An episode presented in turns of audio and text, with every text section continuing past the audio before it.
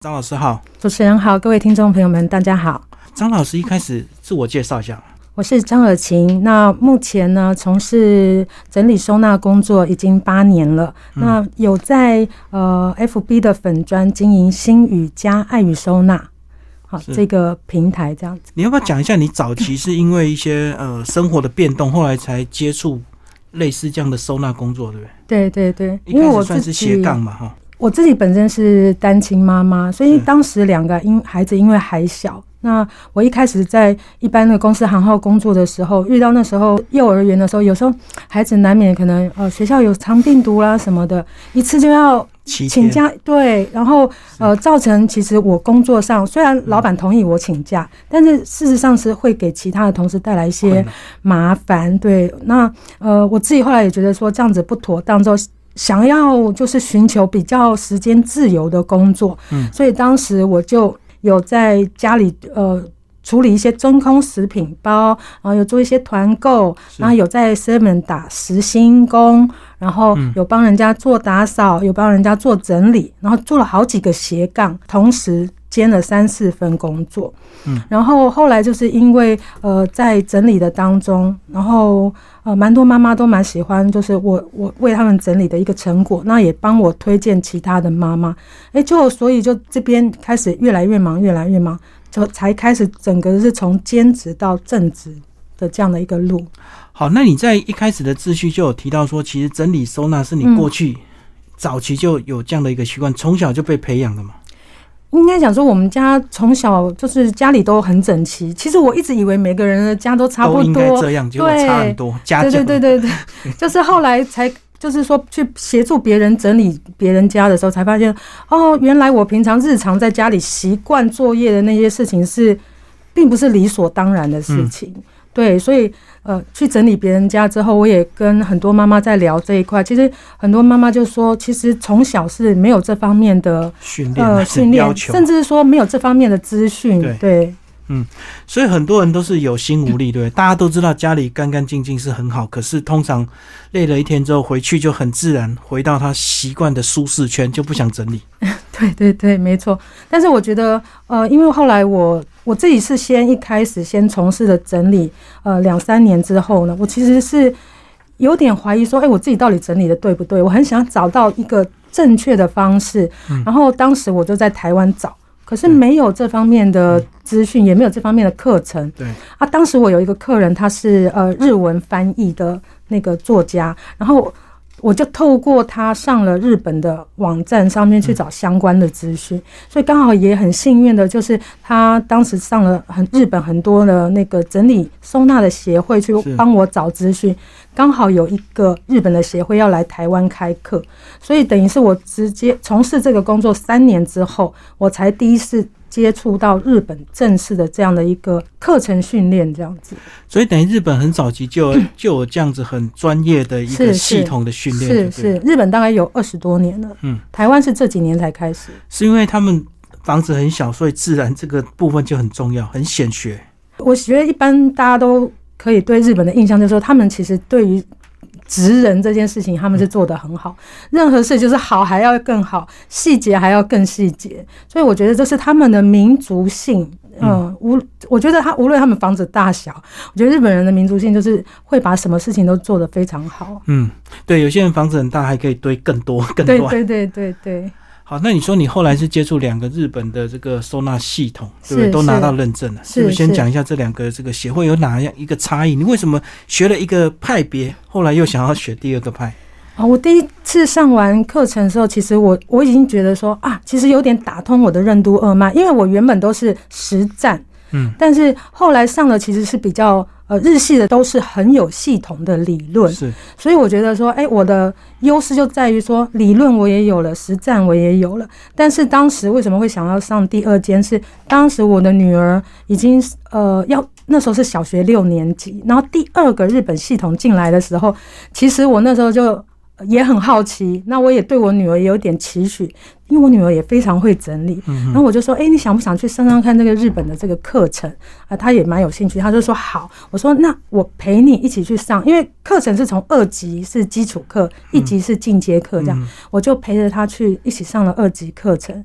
上了二级课程的时候，我才会发现说。”原来虽然都是日本的系统，但是因为他们在设计课程的人的背景不同，其实他们的着眼点是不太一样。像第一家的日本系统，他们当初设计的课程的这个理事长，他本身是呃建筑师、室内设计师，嗯，而第二家 housekeeping 的。呃，这个系统呢，它在日本是最大的清扫公司哦，打扫整理。对，但是所以呢，着眼点有点不太一样，所以我就觉得说啊，也还好，我这两个系统我也都吸收了，就是把优势再配合目前我自己这七八年的实物，所以我就做成了一个比较属于我自己的系统，比较更适合台湾人的。所以你就发展出自己的五二零专属生活整理术，这样子，要不要讲一下这个系统？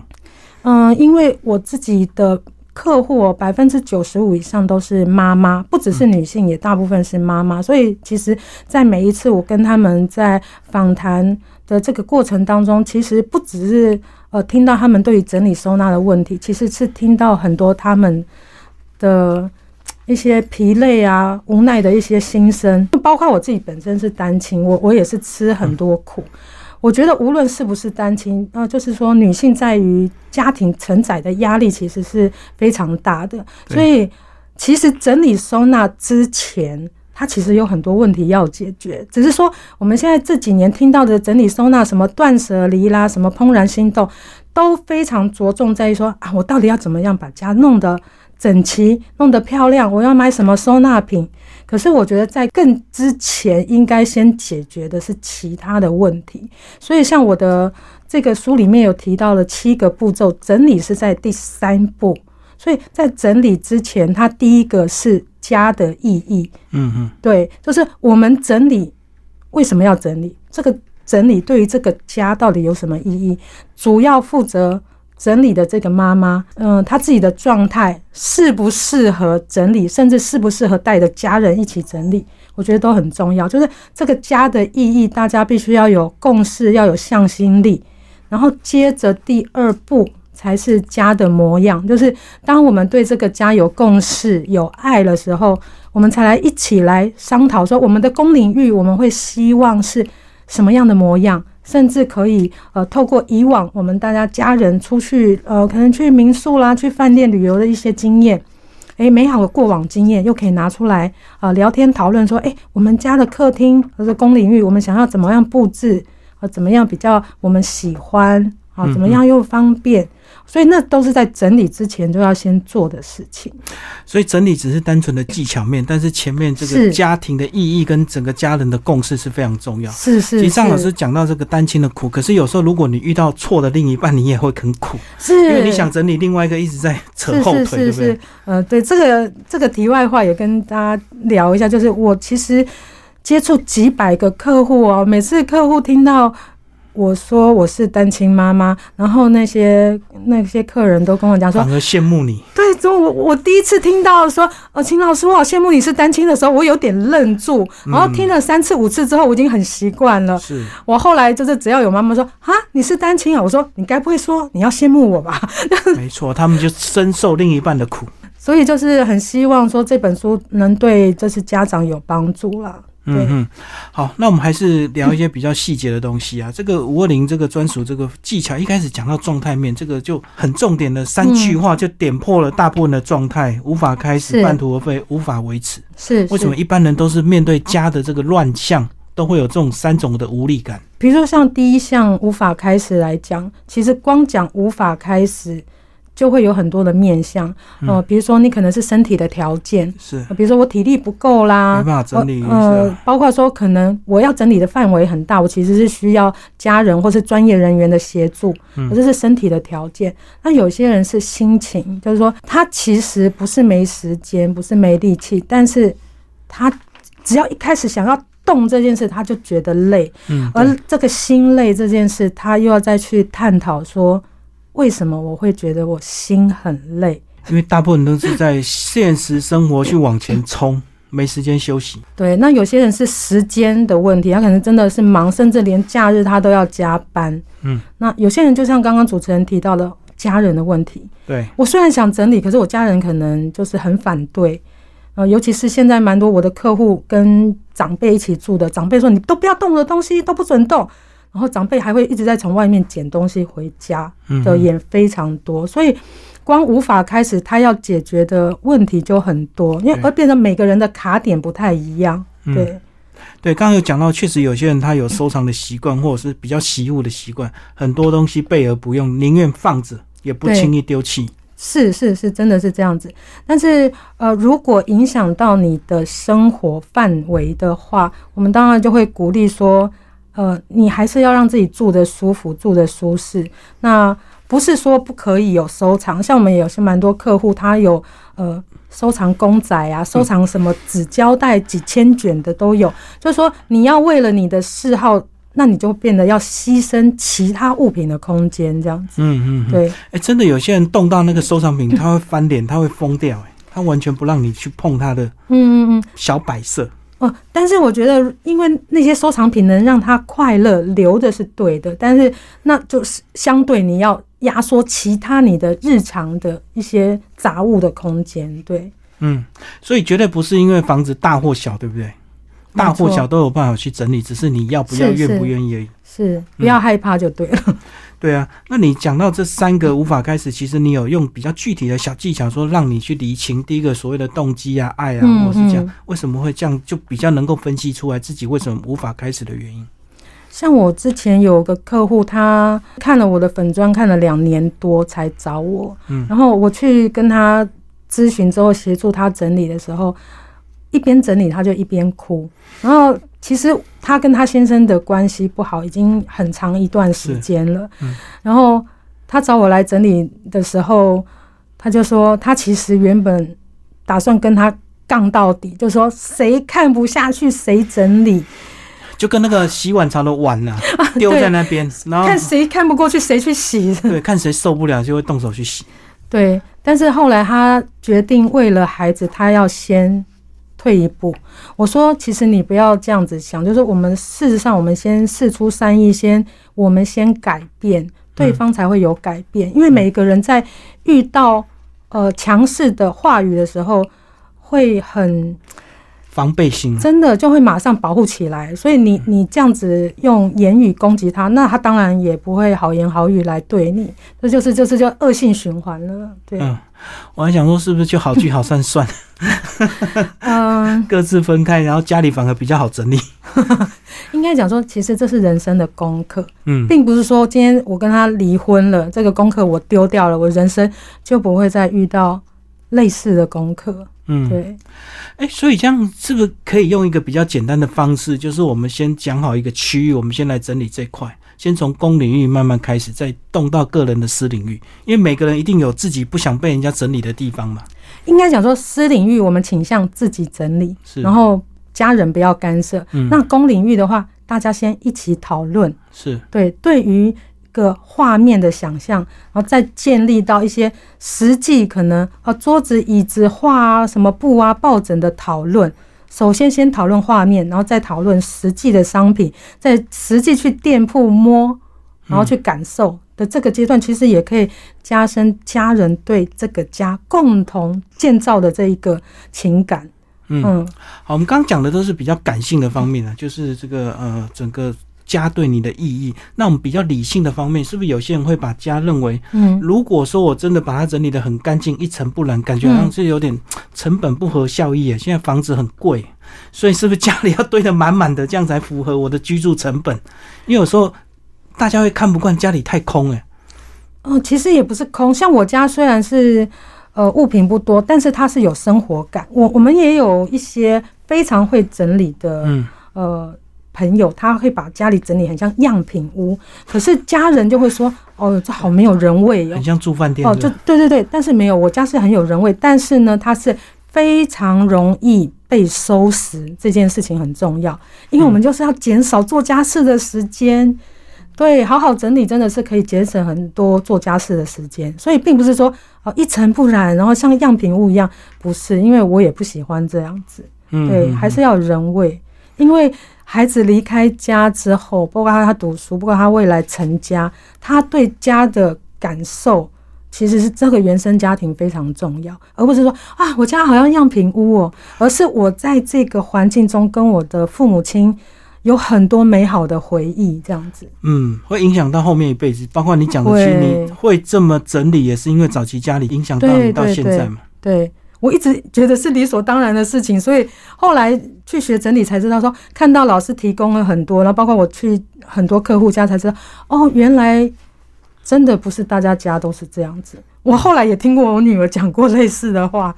她到同学家才发现，有些同学家很乱。对，她说啊，原来不是大家家都是这样哦。因为他也有去同学家，他说哦，同学家的客厅没有地方坐，所以我们只能到他房间。我说这很正常啊，我很多客人都是这样。他说啊，原来是这样子哦。对，有些家庭真的是大家 一入门就各自进去自己的领域了，公共空间就不管。是是是是，真的是这样子。所以我觉得。客厅非常重要，客厅就是一个家的心脏。好，那接下来我们请老师来聊一些比较具体的技巧。那技巧是不是就是很多东西分门别类，把它收的整整齐齐？就是大量使用很多的现在现成方便的一些收纳箱吗？其实通常我们去整理，我都不会让客人先买这些收纳品，尽量我们能够只先确认自己的需求，留下适合适量的东西，我们才来做规划。要不然，其实你的东西是，就是如果你只进不出，永远是收不完，你永远都在买箱子装。我也很多整理案是这样，哦，到了家，哇，衣服有十几二十箱，一箱一箱。我说，那你知道里面是什么？他说也不太清楚。是。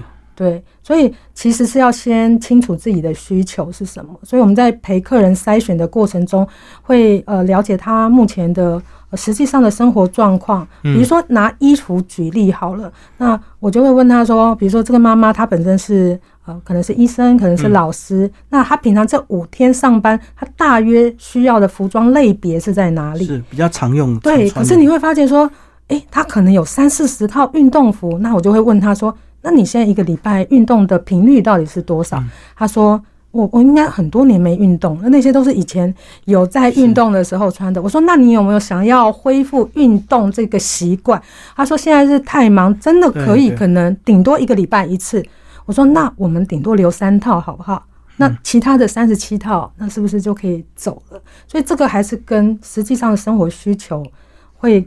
很重要很重要的连接，所以等一下先跟客户沟通，了解他确实他心里需要的。嗯，实际上生活上面他的角色的比重，比如说他五天他是老师，他是医生，啊，他的工作职业是需要这样的衣服。那这五天我们大概可以搭配出可能留下十五套、二十套，让他觉得一个哎随时都可以搭配又很放心的一个数字，而不是他留了几百套，而他。百二十八十原则，百分之八十是他没在穿的啊，会造成这样。我相信很多人都是为了这个疗愈自己啊，所以用买东西来疏解，对有些人用吃的，有些人就是买衣服这样。是是是，所以其实我现在在教学上面有教成人班，也有教儿童班。那孩子，我也是希望他们更早就就可以知道所谓的想要、需要、必要这个差别，对。我会跟他们提说，你左脑右脑同步要拿出来思考，就是说你右脑思考是说，哇，它美不美，材质好不好，这个版型穿在我身上漂不漂亮，好。但是你的左脑要拿出来说，这个价格的 CP 值是高不高？我家里有没有地方摆？我有没有类似的风格的衣服？所以你左脑右脑都来评估一轮之后，你会发觉，哎，我好像不需要，因为买来买去哦。很多女孩子买来买去会买到还是自己原本喜欢的风格跟颜色，结果买回去其实发现说，A A 跟 B 跟 C 好像是差不多的，然后还要意外翻出过去买的很多类似的衣服，只是 太我们有翻出过那两套是一模一样的，频率很高，说啊这个我买过，一一模一样，还是同一家的。我说那可惜不是同一个院店员，要不然店员会跟你说，哎，你不是买过了吗？真的年纪越大越会发生这种事情，就是买过的衣服，那过几天，哎，怎么原来我买过我都忘记了？因为其实自己对于，而且自己对于自己喜欢的是有一个模组在，对，他比较难跨出一个新的，不像可能十八岁，他觉得他穿什么都美，他什么风格都可以尝试。可是到了三十四十五十，他其实会知道自己什么样穿着可以穿出自己的风采，所以会自己习惯性一直买类似的衣服这样子。所以这样讲，如果对于真的很多东西舍不得丢的人，是不是只能够把它好好收起来，分门别类，清清楚楚这样子，这是唯一的解法吗？嗯，其实也不是。通常我也还会用数字这件事情来跟他们聊天，就是我会拿我的例子来当比方，因为我自己本身春夏啊，我的上衣大约是十五件，秋冬也大约是十五件，所以呃，我就会问他们说：“那你觉得这三十件衣服多不多？”他说：“不不多，很少啊。”对，我说：“那一年三百六十五天，每一件大概能穿到几次？”他说：“大概十二三次吧。”我说那十二三次你觉得多不多？他说好像也还好。对，我说对呀，好像也还好。可是你的衣服是我的 N 倍，对不对？十五件你就觉得哎还好，好像 CP 值还不够高。是，我说对，我也觉得 CP 值不够高，所以我的衣服会穿到大概两年到两年半，我才会淘汰。所以进一出一的情况下，我说重点来喽，我每个月都可以买衣服。他说哎。真的吗？我说对呀，我每个月去买一件，我刚好穿了两年的衣服，我丢掉那一件，我一点都不罪恶。我买新衣服又对不对？理所当然该买吧，我该犒赏自己吧，是不是？时衣服的时间的轮轮回转就很顺。对，因为你穿的效率 那个频率高，你就会舍得丢，就对。对，没有错。所以我意思说，可能我们第一次整理，你可能会有点心痛，淘汰掉很多你根本。你不想穿，你不需要，甚至尺寸太小了。我说，但是我们透过这一次的大整理，你找到你的黄金密码之后，哇！我说你这辈子就轻松啦，对不对？你不要给自己有压力，每次买前面高兴，转头就在罪恶。我说，哇，我们人生也太纠结了。可是很多人舍不得丢，是想说身材变回去之后就可以穿。哎，这个是每一个女生会遇到的问题，我自己也遇过，所以我非常知道解方。对，因为我很多客人每次跟我讲说啊，老师那个我想要留，其实那个妈妈是穿 L 号，她要留 S 号的。嗯，我说当然没问题啦，等一下我们就来制定一个瘦身计划。然后他就没讲话，然后在留到第二件的时候，我再讲一次，我说等一下我们来做一个瘦身计划。讲到第五次的时候，他就跟我说，我觉得我应该不行。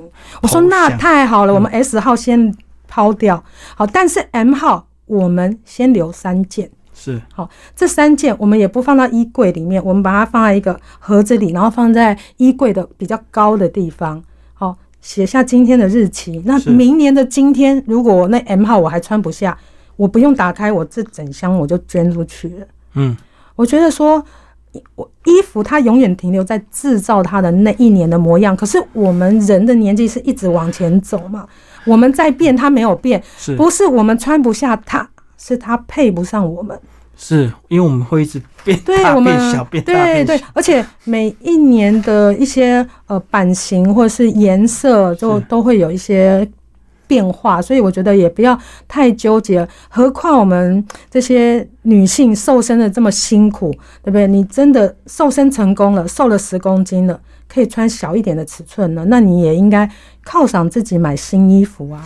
对，真的，如就算你真的瘦下来，可是那衣服放多年，搞不好也是黄了，那穿出去也是不好看，你只能在家当内衣穿了。而且你会有一个，你知道，就是好像给自己留后路的那个心态，说我穿回去之后，好，假设真的穿回去了，但是你还有大号衣服，对不对？因为大号你也会留着，是，那你就随时又会胖回去，就是。所以也不要给自己后路，你瘦下来，你重新买衣服了，对不对？那你大号衣服也不要了，你才能再维持住 S 号的身材，就破釜沉舟。对对对对，你到底要什么身形？确定是是，对我好不容易努力了，努力的瘦下来了，那你就不要再放纵自己，再回去了。好，那其实我们这本书呢，有特别强调是亲子收纳实践手册，包括老师你的头衔是儿童收纳界第一位专家，是不是？跟我们讲一下为什么从小培养收纳对小朋友的影响这么大？我其实一开始没有特别有这样这方面的感觉，因为我没有训练过我儿子女儿整理收纳这样子。但是我后来开始教小朋友的时候，因为有些家长会请我一对一去家教这样子，那。我看到小孩子的东西之后，我就回来检查我孩子的东西，因为我以前是私领域都交给他们处理，我是没有在管的。后来就发现说，哎呀啊，你们两个东西怎么这么少？因为我常常去教孩子的时候，发现他们的铅笔盒满满的之外，有些人会有两个铅笔盒都满满的之外，书桌的抽屉打开来也是满满的。我后来第一次教完小朋友之后，吓到回去赶快检查我们家小孩子。我想说，哎，不能丢了我的丢了我的脸，对不对？对我说，万一我没有，因为我平常没有在管他们，然后检查之后，他就说，他就把铅笔盒打开给我看，真的很少。我就说，你这样子你够用。我说，那书桌打开我看，哎，结果书桌里面没有，没有什么文具，是是他一些喜欢的小公仔。那我就问孩子说，你这样子笔够吗？你看你的自动笔只有两支，然后荧光笔只有两支，什么你够吗？然后我孩子就跟我讲了一句话，说，妈妈，我只有一只手。嗯嗯，哎，我就想说，哎，理论上我都懂，而且我上课也会跟孩，也会跟学生说，我们只有一个身体啊，你要多几件衣服。我怎么还会被我孩子讲讲这个话？说妈妈，我只有一只手，这笔就绝对够啦。然后后来几次一对一到府去教客人的孩子的时候，我发觉成效不好，是因为。他们的那个场域是他家，他在家里就是小霸王，甚至有一些孩子就会直接跟爸爸妈妈说：“我有说我要学吗？你干嘛找老师来教我整理？你看不下去就你整理呀！”就我就啊，我想，因为我孩子平常也不会对我讲话，这样我都有点你知道，整个心脏啊，这样喘一口大气。我想说，原来就是说被这么爱的保护的孩子，他们会觉得说：“哦，父母为他做的是理所当然的。”对。而且他们会那个领域性更强，不让人家侵犯。是是，然后因为当时我是暑假那那一次的暑假，我是大概接了四十几个一对一的案子，家庭咨询。对对，然后。那一次之后，我就自己评估下来，当时的那个暑假，五岁的女小女生的成效是最好的。可是上了国小之后的成效都很差，就是因为上了国小之后，其实他们已经很多习惯已经成型，然后个性啊什么都已经成型，要被调整也很困难。然后我就下定决心说，我要写一套系儿童的系统带进校园这样子。后来我就写好之后，我就。呃，跟学校呃讨论好，到学校去教之后呢，成效很好。因为呢，在学校教孩子知道那是学校，那是学习的场域，他们很尊重老师讲出来的知识，我就觉得太高兴，而且他们愿意交交作业，因为他们平常写作业就是理所当然的事。但是我们的作业就是说，好，那我们这周今天教你们了，对不对？那你们回去整理书桌，好，下个就是整理好，请妈妈拍照传给老师看。我就觉得哇，那成效实在太好了。后来才又办了所谓的师资班，因为我一个人也跑不了那么多学校。对对。因为光台北就一百多所了，更不要讲说全省这样子。所以，我们师资班是从二零二零年到今年已经办了很多期了。嗯。那目前有一些师资都在各个学校都在线上教，都在线上教学。所以，越小养成这样的一个好习惯，其实对他帮助越大。哦，对，因为我就是受惠者，就是我我的孩子他们自己做家事啊，然后很都是非常独立的，包括我的儿子到现在他都是自己洗自己的衣服，自己晒衣服。对，而且小朋友自己收纳好之后，你家长就没有偷懒的理由。小朋友说：“你叫我去学，结果你们自己的房间那么乱。”对对对，所以我们在。呃，学校教的时候也会跟呃孩子打预防针，说其实不是爸爸妈妈不愿意整理，是因为他们小时候没学过。因为我不希望回去这边鄙视父母也不好，或者说因为我们那个年代学校没有这方面的课程，然后这方面的资讯，那你们学会之后，你们可以回去教爸爸妈妈，要教他们，不是教训他们，嗯，要教他们，要协助他们，要跟他们说，老师说，好，那最后那个老师跟我们讲一下你这本。书的两位推荐了，好吧？好，嗯，首先那个吴娟宇老师呢，我是透过出社出版社社长哈认识吴娟宇老师，然后呃拜读老师的书的时候呢，因为他其实对我在道府这一块其实是很有帮助，包括因为我这几年也都在教儿童，其实因为吴娟宇老师他也是亲子方面的专家，他其实书里面有很多智慧哦，他会教你说你要怎么样去应对，而不是去。好像是对着干这样子，好，他教你很多智慧方面的。其实真的是要好好的把这些爱的存折给他存多一点。好，真的到了孩子的叛逆期的时候，这时候就是提领的时候了。对对对。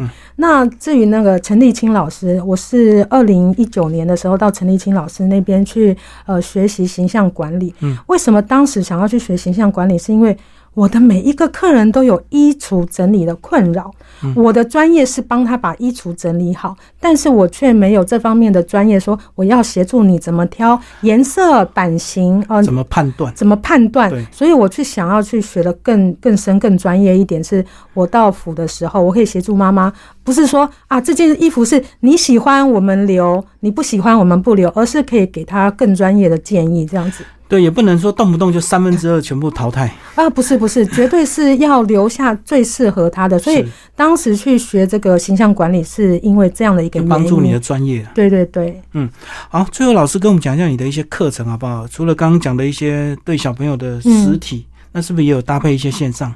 像实体课程的话，目前孩子的部分都是以寒假跟暑假为主。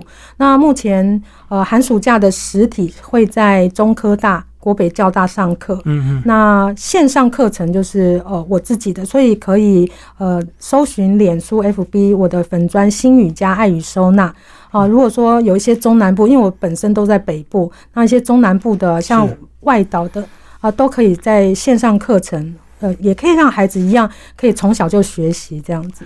对，其实我们刚刚有聊到所谓的 CP 值，那真正最高的 CP 值就是。一本书，真的几百块钱，不用花这么多钱，对不对？对，嗯，好，谢谢老师为我们介绍你的亲子收纳实践手册，出色文化出版。好，谢谢主持人。